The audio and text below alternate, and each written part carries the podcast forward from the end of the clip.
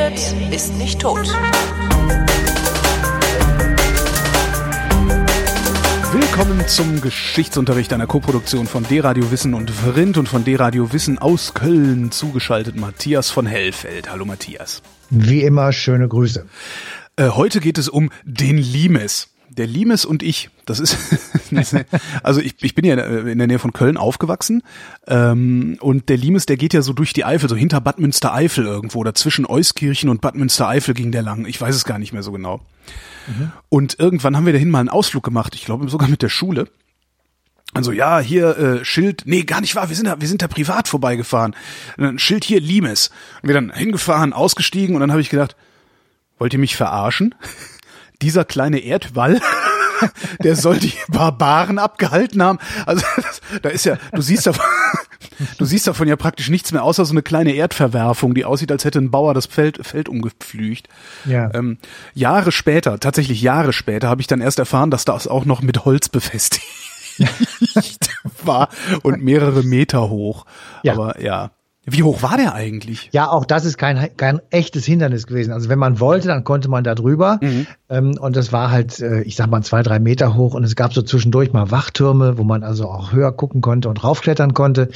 Aber äh, letztendlich also wenn man wirklich gewollt hätte, dann ist ja auch oft genug passiert, dann äh, konnten Germanen sozusagen dann in das Imperium hineinklettern, dort brandschatzen, rauben und morden und dann wieder schnell zurück. Mhm. Und insofern hat der, der Limes natürlich tatsächlich eine Außengrenze dargestellt. Das hat eine innere und eine äußere Funktion gehabt. Also für die, die innerhalb dieser Grenzen waren, war es eben einfach eine Begrenzung. Man wusste, bis wohin das eigene Reich geht. Und für diejenigen, die draußen waren, war es natürlich immer eine Versuchung gewesen, darüber hinwegzuklettern. An diesen großen zivilisatorischen Errungenschaften des Imperium Romanum mit partizipieren zu können, den Reichtum, den man da sah, mit äh, haben zu können. Und insofern war der Limes natürlich ähm, einerseits Abwehr, auf der anderen Seite Kontaktzone und auf der dritten Seite eben auch immer wieder verlockendes Objekt, ähm, ihn selbst zu überklettern. Also hatte der eher einen symbolischen Wert? Nee. Der, nein, nein, der hatte schon strategischen nein, Wert. Ne? Das war, das war schon strategisch und ähm, die Geschichte des Imperium Romanum ist ja immer so ein bisschen die Frage, ähm, wo, also in welchem Jahrhundert man sich gerade befindet, aber es war ja lange Zeit tatsächlich eine Expansion und es war auch lange Zeit ähm, geplant, dieses Germania Magna, also da, wo wir heute leben, die Deutschen, mhm. mit irgendwie in dieses Imperium hineinzukriegen. Das ist immer gescheitert, weil die Germanen nicht wollten, weil sie gute Kämpfer waren, weil sie einfach, ähm, ich sag mal, tatsächlich da etwas barbarischer möglicherweise waren als die Gallier, also die, die heute Frankreich sind. Mhm. Und ähm, insofern haben die dann irgendwann eingesehen, also diese Germanen, die kriegen wir nicht integriert und dann setzen wir sozusagen uns gegen sie ab. Und das ist dann im Grunde genommen eine Grenze gewesen, eine Mauer äh, gewesen. Und ähm, das war dann von der anderen Seite, also von den Germanen natürlich ähm, immer anders genug zu sagen, boah, ey, jetzt die trennen sich von uns, aber jetzt zeigen wir es ihnen mal. Hat sich bis heute nicht viel geändert, ne? Germanen integrieren ist wahnsinnig schwierig für alle anderen Europäer und wir wollen ja. es allen zeigen. Ähm, ja, aber im Moment machen wir es ja eigentlich ganz gut. Also wir sind ja im Moment äh, sehr gut integriert in Europa. Wir haben ja, weil Helmut Kohl erkannt hat, wie er es machen muss, um uns zu befrieden, ne? Ja, genau. Also er hat es aber tatsächlich dann ganz gut hinbekommen. Insofern, hm, hm. es war aber tatsächlich lange Zeit selbstverständlich, wie du sagst, so, dass der Mitte, die Mitte des Kontinents immer der Unruhepol war und in der Mitte leben halt die Deutschen und insofern äh, ist da schon was dran gewesen. Liegt das, aber, liegt das eigentlich wirklich an den Deutschen, also an den Germanen, an deren Naturell oder liegt es einfach nur an der geografischen Lage, weil da ständig alle durch wollen und rumnerven. Ja, na, rumnerven tun es natürlich nicht alle, aber manche. Nein, also es liegt an der Lage einfach, weil du bist in der Mitte und alle müssen durch, wenn sie von rechts nach links und von oben nach unten wollen und alle haben ein Interesse, dass die Struktur in der Mitte so ist, dass sie hier locker durchkommen und dass sie eben Handel treiben können, dass sie ihre Wege haben, dass sie von, ich sage einfach mal von Warschau nach Paris kommen oder von Kopenhagen nach Rom und das möglichst ungestört. Und das war natürlich lange Jahrhunderte nicht so, weil ähm, hier ganz viele kleine Territorialfürsten herrschten und äh, immer Wegezollen nahmen, andere Gesetze hatten und andere Währungen hatten und die Gewichte nicht übereinstimmten und die Maße nicht mhm. übereinstimmten. Also es war alles relativ kompliziert. Und insofern ähm, war das natürlich auch immer Anlass genug, sich hier in der Mitte Europas rumzuprügeln. Mhm. Aber der Limes ist ja nun äh, noch davor sozusagen und äh, die Germanen waren da ja noch ganz in ihren Anfängen und die Frage, die uns umtreibt, ist eben einfach, hat es eigentlich Grenzen und Mauern immer schon gegeben und welche Funktion hatten sie eben? Also was war das eigentlich? Waren das jetzt tatsächlich ähm, Abschottungsinstrumente, Einmauerungsinstrumente ähm, oder hat es eben auch eine andere Funktion gehabt? Und wir haben uns näher betrachtet, natürlich die chinesische Mauer, das ist ja klar, ähm, und die, den Limes, der eben auch äh, dann doch noch relativ gut erkennbar ist und dessen Geschichte man auch ganz gut erforscht hat. Ähm, und wir haben uns halt überlegt, wie ist das eigentlich heute? Sind ähm, Grenzen noch funktionsfähig sozusagen im Sinne von Abschottung? Ist es überhaupt machbar, äh, die Europäische Union mit insgesamt über 14.000 Kilometer Außengrenze, wovon sehr viele Kilometer Wasser sind? Auch das noch, ja.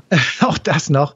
Äh, kann man das überhaupt dicht machen? Also kann man irgendwelche Schotten, die so, die berühmten Schotten hochziehen oder kann man das eben nicht? Oder muss man doch einfach andere Möglichkeiten suchen? Und da haben wir halt in der Geschichte so ein bisschen rumgewühlt und haben äh, wirklich interessante Stories gefunden also zum Beispiel von der chinesischen Mauer, ähm, die ja teilweise jedenfalls noch gut erhalten ist und man kann sie auch aus dem All sehen. Also es ist ein gewaltiges Bauwerk und es hat viele Jahrhunderte gedauert. In vielen Etappen ist das Ding gebaut worden. Und die Chinesen haben tatsächlich diese Mauer auch als eine Art Vorwärtsverteidigung ähm, gemacht. Sie haben einfach in fremdem Land, in Feindesland sozusagen, eine Mauer gebaut. Und haben dann sich dahinter versteckt und haben gesagt, das verteidigen wir jetzt und damit so ein bisschen Expansionspolitik betrieben. Das war so eine Funktion von Mauern. Das heißt, die, das, das Reich hat nicht an der chinesischen Mauer aufgehört ursprünglich, sondern die haben die einfach das Reich nee. vergrößert, einfach ein Stück ja. rausgesetzt. Ach. Unentwegt, unentwegt, natürlich. Also ah. das Reich ist ja so groß, erst wie, wie wir es heute kennen oder wie es in seiner größten Ausdehnung war, nicht von Anfang an so gewesen, sondern hm. es wurde halt äh, sukzessive und äh, von verschiedenen Dynastien dann immer mal wieder weitergetrieben und mal weniger weitergetrieben. aber, aber, in dem Moment, wo du diese chinesische Mauer baust, äh, setzt du ja eine Grenze, sagst du, okay, bis hierhin gehen wir und darüber hinaus wollen wir aber auch nicht. Nee, aber du musst dann natürlich, wenn du die Mauer außerhalb deines eigenen Reiches ja. baust, auf feindes Land sozusagen. Da musst du damit rechnen, dass da einer was gegen hat. Ne? Äh, genau, also das heißt, dann war der, dann war diese Mauer tatsächlich so eine Art äh, Strategieelement eines Angriffs. Aha. Ja, an sich sehr komisch. Ähm, dann haben wir gefunden, dass aber über diese Mauer, und das galt auch für den Limes ganz besonders, äh, tatsächlich nicht nur abgeschottet, sondern einfach erstmal nur kontrolliert wurde. Und zwar Leute und Waren und Ideen natürlich und auch Krankheiten, ähm, mhm. die dann durch die Mauer, über die Mauer, unter ihr durch ähm, in ein Land hineinkommen konnten. Und ähm, man hatte dann tatsächlich einfach darauf Wert gelegt und Acht gegeben, dass man tatsächlich diejenigen reinlässt, von denen man profitieren konnte und die auch selbst von einem auch profitieren konnten. Also die berühmte Win-Win-Situation. Nehmen wir einfach mal Händler, die Waren oder Dienstleistungen ins Land brachten, die wurden natürlich äh, hineingelassen, weil die eigenen Leute was davon haben konnten. Es wurden hineingelassen Leute, die Dienstbarkeiten anboten, zum Beispiel Soldaten, zum Beispiel Bauern, die also größere Weideflächen bearbeiten konnten, die größere landwirtschaftliche Gebiete dann äh, bekamen, um sie zu be bewirtschaften und urbar zu machen und eben auch auszubeuten, sprich Nahrungsmittel herzustellen. Ähm, und wenn man das nicht wollte, konnte man dann versuchen, diese Leute abzuhalten. Es war also eine Kontaktzone, kann man es vielleicht mit einem heutigen Konnte Begriff man sagen. versuchen, sagst du. Ja, konnte man versuchen. Weil es natürlich auch in der Geschichte beispielsweise des Limes ähm, wunderbare Belege dafür gibt, dass eben die Germanen jedenfalls oft und teilweise äh, diesen Limes einfach über, überrannt haben mhm. sozusagen mhm. und dann eingebrochen sind. Und die Römer haben das immer ganz furchtbar misslich gefunden, weil sie das nämlich nicht wollten und weil sie tatsächlich jetzt unabhängig davon, ob sie die Germanen mochten oder nicht oder ob sie neue Leute in ihrem Imperium haben wollten oder nicht, sie wollten einfach die Kontrolle darüber haben, wer denn eigentlich kommt. Und diese Debatte, die kennen wir ja auch von heute. Also wenn hier, ähm, ich sag mal, 900.000 oder wie viel es im letzten Jahr waren, Menschen ähm, in unser Land kommen, dann ähm, wollen wir gerne wissen, wer ist das? Wer, wer ist das? Was, was kannst du, was willst du? Genau. genau. Was möchten Sie hier? So und äh, in dem Moment, wo das eben nicht mehr gewährleistet ist, wird die Sache kompliziert und ja. das war immer schon so. Das ist jetzt nichts Neues von Herrn Seehofer, sondern das ist immer schon so gewesen, weil dann Angst entsteht, weil man äh, nicht weiß, ob man selbst sozusagen, in Anführungsstrichen sage ich jetzt mal, über einen Haufen gerannt wird und mhm. das sozusagen misslich wird. Insofern ähm, ist das ein, ein Punkt sozusagen, der wirklich tatsächlich immer schon äh, so gewesen ist. Und der ist auch tatsächlich immer wieder Grund gewesen zu Streitigkeiten. Und ich will mal ein Beispiel nennen. Ähm, wir haben ja vor ein paar Jahren, bis vor ein paar Jahren, so muss man sagen, bis vor ein paar Jahren haben wir gedacht, dass die Schlacht ähm, im Teutoburger Wald Varus, Varus, gib mir meine Legion ja. wieder. Also Armenius, der Cherusker, äh, 9 nach Christus. Äh, die letzte, ich sag mal, große Schlacht war, die die Römer gegen die Germanen in Germanien geführt haben. Also mhm. wo hier sozusagen römische Truppen raufmarschiert sind, um die Germanen zu verprügeln. Genau, da haben wir die rausgeschmissen und darauf bilden wir uns heute noch was ein. Ja, wir zwei haben das gemacht. Wir genau. waren sehr tapfer. Wir sind ja auch Weltmeister und Papst. ja, also ähm, der Trick war ja eigentlich ein anderer, nämlich, dass der Arminius römischer Legionär war. Das haben die Römer aber missachtet und der, der wusste genau, wie die Römer kämpfen. Und deswegen hat er die Schlacht gewonnen. Und wenn man jetzt diesen einen Satz sich nochmal vor Augen führt, er war römischer Legionär, dann weiß man eben schon, dass die Römer auch schon zu dieser Zeit germanische Soldaten gebraucht haben, um ihre riesigen Außengrenzen zu verteidigen und um ihre vielen Kriege zu führen. Und da haben sich einfach, ich sag mal, Söldner aus Germanien geholt, die haben den Geld gegeben und haben gesagt, ihr kämpft jetzt für uns, nach dem Motto Schädel einschlagen könnt ihr ganz gut. Mhm. Und insofern können wir euch auch gebrauchen. Also es gibt so einen Kontakt sozusagen. So, und jetzt hat man äh, vor ein paar Jahren äh, am Harzhorn äh, festgestellt, es hat noch eine Schlacht gegeben und zwar im Jahr 235. Pi oh. So, das heißt 220 Jahre später. Weiß man, so. wer dagegen wen? Ja, das würde ich dir jetzt gerne oh, erzählen. Oh, man hat ähm, ganz viele Sachen gefunden. Man hat äh, Speerspitzen gefunden, Schuhriemen, äh, Fußhalterungen von Pferdesätteln. Man hat viele Münzen gefunden. Und das ist der Hauptpunkt. Die Münzen wurden immer mit dem jeweilig regierenden Kaiser äh, verziert. Und deswegen weiß man genau, wer zu der Zeit regiert hat, ähm, als diese Münzen verloren wurden und als die Schlacht stattgefunden hat. Und das kann man eben rekonstruieren. Da kommt man auf das Jahr 235. Und die Frage ist aber jetzt nicht so genau wichtig, wie ob es jetzt kann auch 238 gewesen sein. Aber dann würde ja die These nicht stimmen, dass die Römer eben äh, nicht mehr probiert hätten, Germanien einzunehmen, weil die Lage der Pfeile und alles Mögliche deutet darauf hin, dass die Römer angegriffen haben und nicht, sich nicht verteidigt haben. Aha. So, und dann ist die Frage, warum haben sie das denn gemacht? Und dann ist die Frage, haben die Germanen einen Anlass geboten? Und dann ist die Frage, welchen Anlass hätten sie denn vielleicht äh, geboten? Und dann kommt man darauf, dass kurz vorher tatsächlich eine germanische Heerschar den Limes geknackt hat mhm. und ähm, da schon relativ weit in römisches Reichland sozusagen hineingegangen sind ähm. und dort also geklaut haben wie die Wilden und sich also schlecht benommen haben. Was heißt und, relativ weit hinein für diese Zeit? Also heutzutage würde ich sagen, ja, 500 Kilometer, kein Problem, machst du in ein paar Stunden. Nein, nein, das Aber, natürlich nicht. Ne? Nein, nein, soweit nicht. Aber das war schon ein richtiger Einbruch sozusagen in dieses äh, Gebiet. Ähm, und was eben noch, noch äh, bedeutender war, die Menschen, die dort gelebt haben, fühlten sich nicht mehr sicher, weil auf einmal ja, hm. an, ankamen und äh, mit äh, dem Messer zwischen den Zähnen da standen und sagten, wir wollen jetzt mal eben eure Ernte haben oder wir wollen mal eben dies und mal eben das und die sich also tatsächlich offenbar schlecht benommen haben. Und ähm, nun haben dann die Römer beschlossen, jetzt machen wir eine Vergeltungsaktion.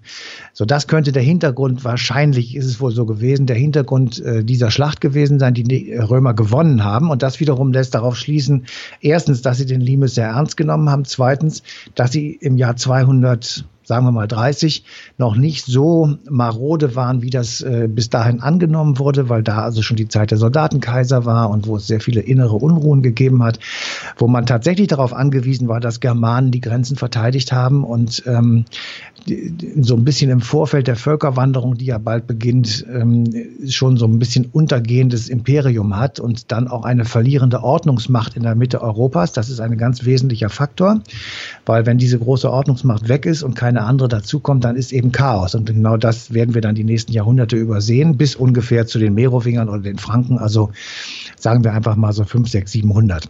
Mhm.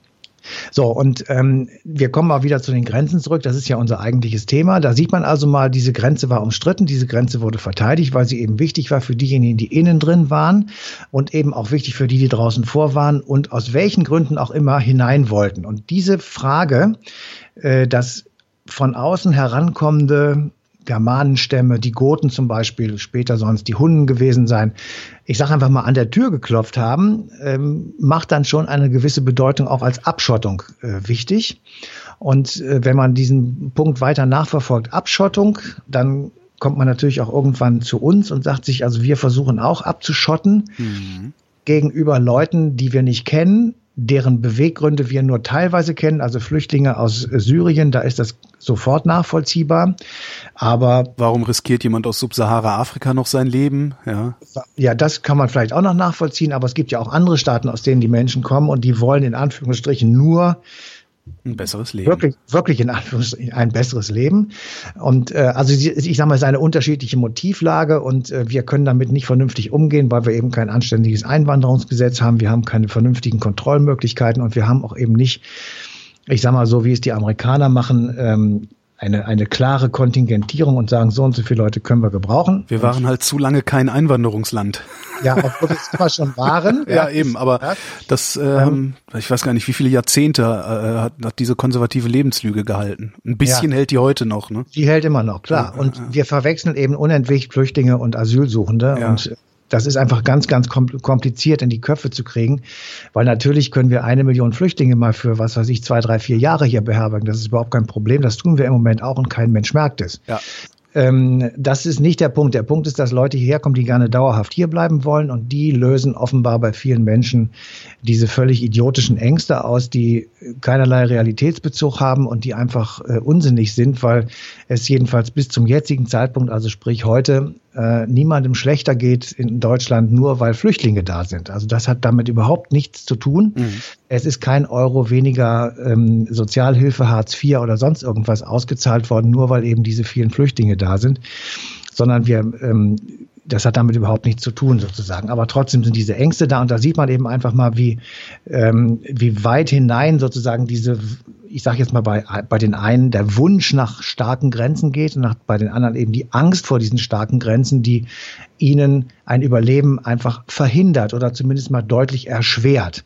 Und wir haben uns dann auf die Suche begeben, und haben auch tatsächlich was gefunden, sozusagen, wo wir es heute, also im Jahr 2016, 17, wirklich noch genau so machen wie vor 300 Jahren. Also wenn wir uns mal kurz zurückversetzen, vor 300, 400 Jahren gab es in Europa eine gewaltige Panik vor den Türken. Ähm, C-A-F-F-E-E. -E. Mhm. Türken vor Wien. Ja? Genau, der Türke vor Wien. Der Türke vor Wien. Und ähm, wir haben, also nicht wir, aber unsere Vorfahren hatten einfach Muffen vor denen, weil mhm. die offenbar damals den Ruf hatten, ganz äh, erfolgreich und brutal kämpfen zu können. Ähm, sie hatten den Ruf, dass sie also die Islamisierung Europas vortreiben wollten und also ihre Religion hier ausbreiten wollten. Kommt dir das irgendwie bekannt vor? Dann würde den armen Christen die Hälse aufgeschnitten und so weiter und so fort. Also umgekehrte, ich sag mal umgekehrte äh, Ideologie äh, aus der Zeit der Kreuzzüge, wo wir das oder wo die Christen das dann von den Muslimen im, im Nahen Osten gesagt haben und jetzt sagen es die Muslime von den Ungläubigen hier in Mitteleuropa. Also es gab genügend Grund, sich gegenseitig misstrauisch gegenüberzutreten. Und ähm, man hat damals versucht, sozusagen das Nadelöhr zu stopfen, durch die man durch dachte, dass ähm, islamische Truppen oder islamische Menschen überhaupt von irgendwoher sozusagen aus der Heimat des Islam, also irgendwo aus der Türkei, äh, nach Europa kommen konnten. Und das ging halt über den Balkan. Und man hat damals ähm, eine Grenze äh, gemacht, äh, die quer durch den Balkan ging. Und die wurde nochmal ausgebaut und befestigt von Maria Theresia, der berühmten österreichischen Königin und Kaiserin. Und die ähm, hat also ja, wie soll ich sagen, die Balkanroute zugemacht. Vor, das vorgebaut sozusagen, was wir heute wieder zumachen. Also wir machen an der gleichen Stelle, tatsächlich, wirklich an der gleichen Stelle in der gleichen Gegend, natürlich mit anderen Mitteln, aber es ja, ist die gleiche Stelle und die gleiche Gegend, versuchen wir uns wieder abzuschotten. Und ich habe ähm, dazu jemanden gefunden, der darüber sehr, sehr lange nachgedacht hat und erstaunlicherweise haben wir festgestellt, dass wir zwei auch zusammen gemeinsam in Köln studiert haben.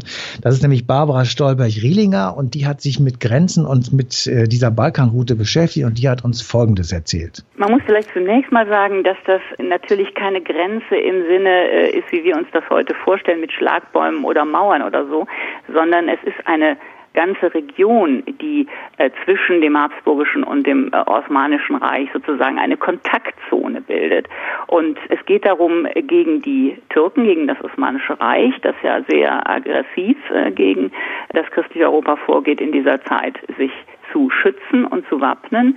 Und das geht eben nicht mit Mauern oder, oder Schlagbäumen, sondern das geht mit einzelnen Festungen in bestimmten Abständen da errichtet werden und besetzt werden mit militärischen äh, Einheiten. Und es geht dann vor allem aber dadurch, dass man diese Regionen besiedelt mit sogenannten Wehrbauern. Das heißt, Bauern, denen man Freiheit von bestimmten Abhängigkeiten zusagt und sie dafür da ansiedelt. Sie bekommen Land und müssen ständig wehrhaft zur Verfügung stehen.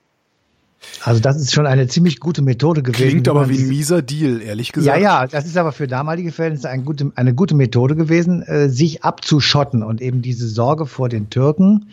Ähm, wir müssen das alles in Anführungsstrichen sagen, sonst kommt uns ein... Ach komm, Quatsch. Das versteht, glaube ich, also wer das missversteht, ja, der okay. will das missverstehen und der kann mich ja. mal dreifach am Arsch lecken und möge hier bitte nie wieder zuhören. Entschuldigung. Okay. Okay, also jedenfalls, ähm, wie gesagt, man muss das alles ein bisschen in Anführungsstrichen sehen, aber dennoch, damals war diese Angst so da und damals gab es auch Gründe dafür, dass die so da war und das war eben halt relativ erfolgreich. Ich habe, ich habe so ein Gefühl, also das, das hört sich, also ne, wir, wir geben dem Bauern, also wir geben dem eigentlich Leibeigenen, dem geben wir ein bisschen Land, was weiß ich, wie viel die damals gekriegt haben, sicherlich keinen ganzen Hektar oder sowas. Ähm, und dafür müssen die dann unsere Außengrenze irgendwie verteidigen.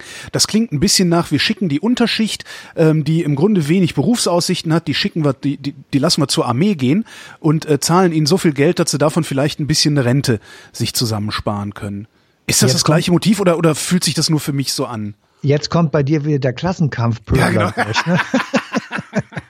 Na, es, es, ja. es fühlt sich ein bisschen so an, wie wir, wir schicken einfach die, wir, ja, im Grunde machen wir, machen wir die Unterschicht zum Kanonenfutter.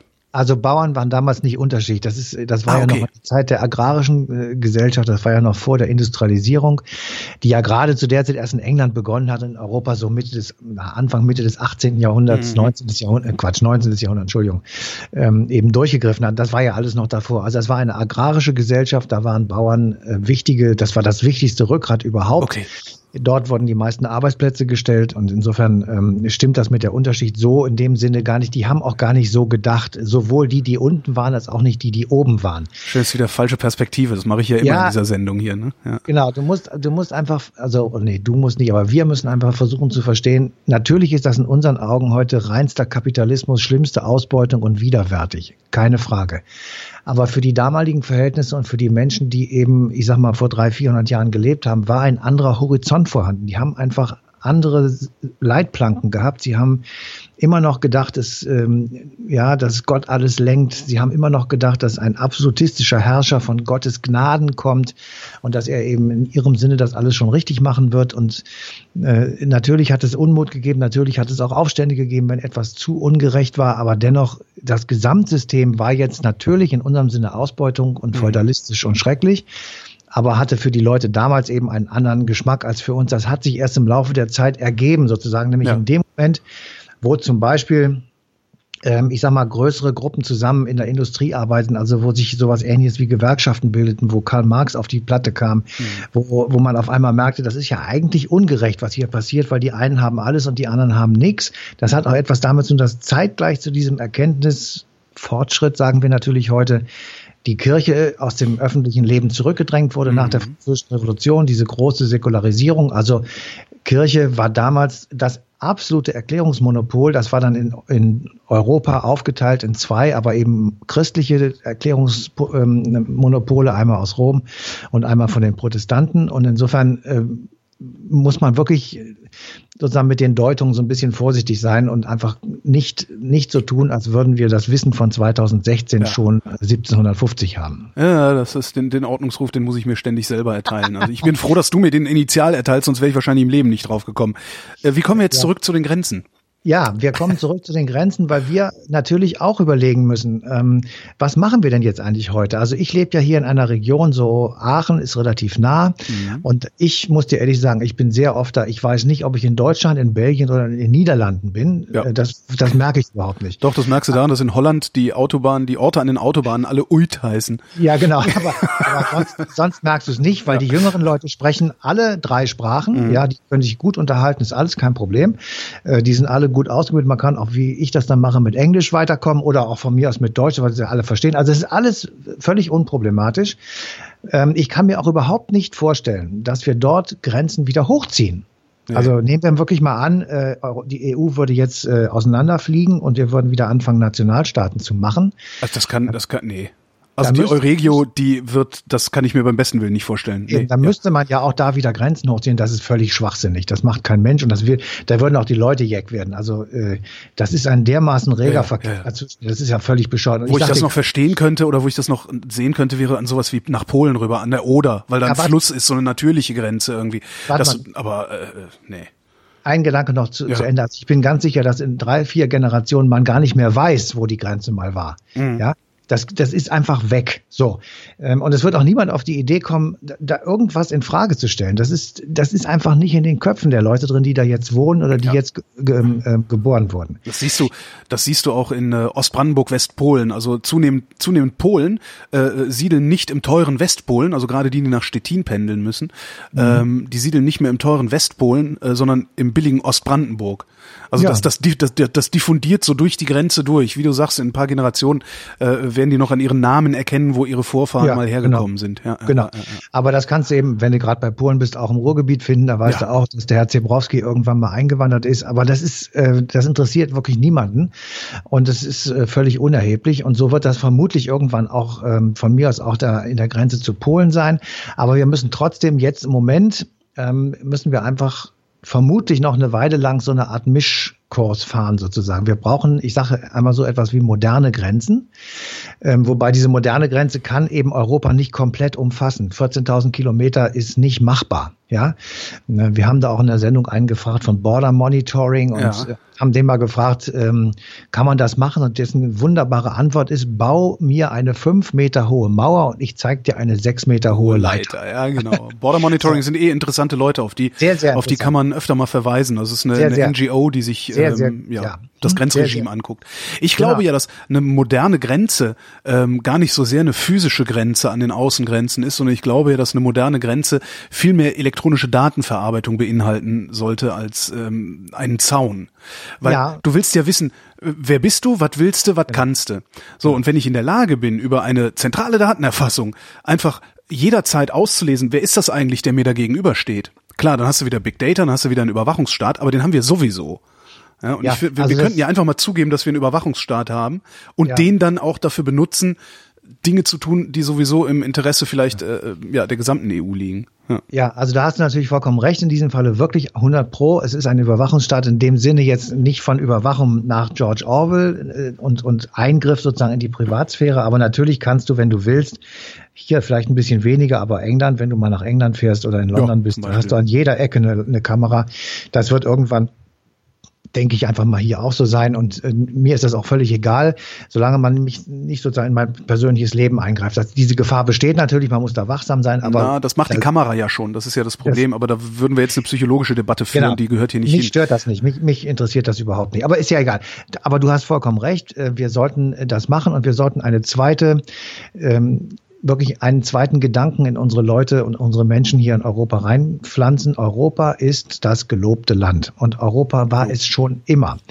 Ähm, sind immer viele Leute nach Europa gekommen und die haben unser Leben befruchtet, sie haben unsere Kultur befruchtet, sie haben unsere Denkweisen befruchtet, die Kunst und die Kultur und so weiter und so fort. Und wir müssen einfach irgendwann mal auf den Schirm kriegen, dass wir alleine wegen unserer Bevölkerungsstruktur Einwanderung brauchen, weil ansonsten unsere Sozialsysteme kaputt gehen. Und es gibt dann ja immer die große, äh, ich sag mal, schwachsinnige Debatte, die kommen alle hierher und legen sich dann in die soziale wir, Hängematte. Wir können nicht die ganze Welt aufnehmen. ja, und die, die herkommen, legen sich in die soziale genau. Hängematte. Das ist alles dummes Zeug. Es ist wirklich dummes Zeug. Ja. Weil ähm, der, es gibt also eine Statistik, ich sage jetzt, ich weiß nicht genau aus welchem Jahr, aber in der letzten Zeit, dass ähm, alle Ausländer, die hier bei uns wohnen, also hier richtig integriert sind und arbeiten, ergeben pro Jahr einen Überschuss von 3.300 Euro pro Kopf in die Sozialsysteme, nicht aus ihnen heraus, sondern in sie hinein. Ja, und se selbst wenn es diese Statistik nicht gibt, solange wir die Leute, die hier sind, nicht arbeiten lassen, braucht mir niemand zu sagen, dass die nicht arbeiten wollen. Wenn alle ja, arbeiten dürfen, die hier sind, dann bin ich bereit zu gucken, wer nicht arbeiten will. Vorher ist mir das vollkommen egal. Vorher finde ich das ja. eine vollkommen sinnlose Diskussion. Ja, ist es auch. Aber also wir, es, ist, es ist vieles sinnlos und vieles Quatsch. Aber wir müssen auch wirklich eins bedenken: Du bist ein aufgeklärter Mensch und ja. dir geht's gut und du, du genau. äh, lebst, lebst im Vergleich zu anderen in Saus und Braus, wie ich auch. Ja. Und wir können uns sagen, machen wir ganz locker, lass die doch alle arbeiten. Aber wenn du eben selbst bei der Müllabfuhr bist oder sonst irgendwo in einem Job, wobei Müllabfuhr ist ja gar nicht Ich wollte gerade so sagen, Vorsicht, bezahlt, Vorsicht. Nein, vor allem ja, ja. Müllabfuhr ist mittlerweile ein hochqualifizierter äh, ja. Spezialistenberuf. Ist auch, ist auch, gar nicht so schlecht bezahlt, wie man sich so äh, immer denkt vielleicht. Aber jedenfalls, wenn du in einfach nicht so gut äh, dotierten Jobs bist und du hast dann auf einmal Konkurrenz aus Indien, die noch für die Hälfte arbeiten würden, ja. das ist dann wirklich eine schwierige Lage. Und da müssen wir wirklich gewahr sein. Und da müssen wir eben nicht das machen, was Frau Nahles hier uns immer erzählt. Ja, ein Euro Jobs für Flüchtlinge, da kriege ich einen Knall drüber. Das ist eine super Idee, die konkurrieren dann ja. mit den 8,50 äh, Ta äh, genau. äh, Mindestlöhnern. Ja. ja, und das ist einfach äh, mit, mit Verlaub. Ähm, Mumpitz. Das hast du jetzt sehr höflich ausgedrückt. Das ist Mumpitz. 8,50 Mindestlohn ohne Ausnahme oder 8,84 oder wie viel es gibt, ohne Ausnahme und zwar auch für die Flüchtlinge, die hier sind. Und da ja, kann man ja mal gucken. Dann wird nämlich der genommen, der besser ist und nicht der, der äh, äh sich leichter ausbeuten lässt. Genau. Ja. Ich sehe, du hast Ach, es verstanden. Ja, ich reg mich da den ganzen Tag schon drüber auf und wir ja. hatten jetzt auch gerade Woche der Arbeit äh, als ARD-Themenwoche. Ja. Und ich habe eine Sendewoche in dieser Woche hinter mir gehabt, nämlich sehr viel auch mit diesem Thema beschäftigt und viel auch ja. drüber nachgedacht und schlage im Grunde äh, die Hände überm Kopf zusammen über äh, eigentlich die Politik, die jede Bundesregierung seit den späten 70er Jahren gemacht hat. Also das, das ist großflächig in die Hose gegangen, habe ich echt oft das Gefühl. Wir sind mittlerweile ja. an einem Punkt, wo 20 Prozent der Arbeitnehmer für weniger als 9,30 Euro die Stunde arbeiten.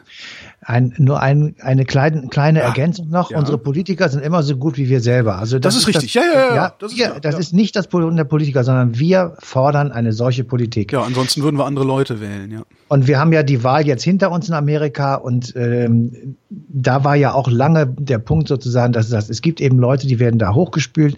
Und zwar genau, weil die Menschen, also die Wähler in den USA, eine solche Figur brauchen. Im Moment. Mensch, es ist eigentlich ist doch schön. Wir nehmen am 7. November auf. Ja?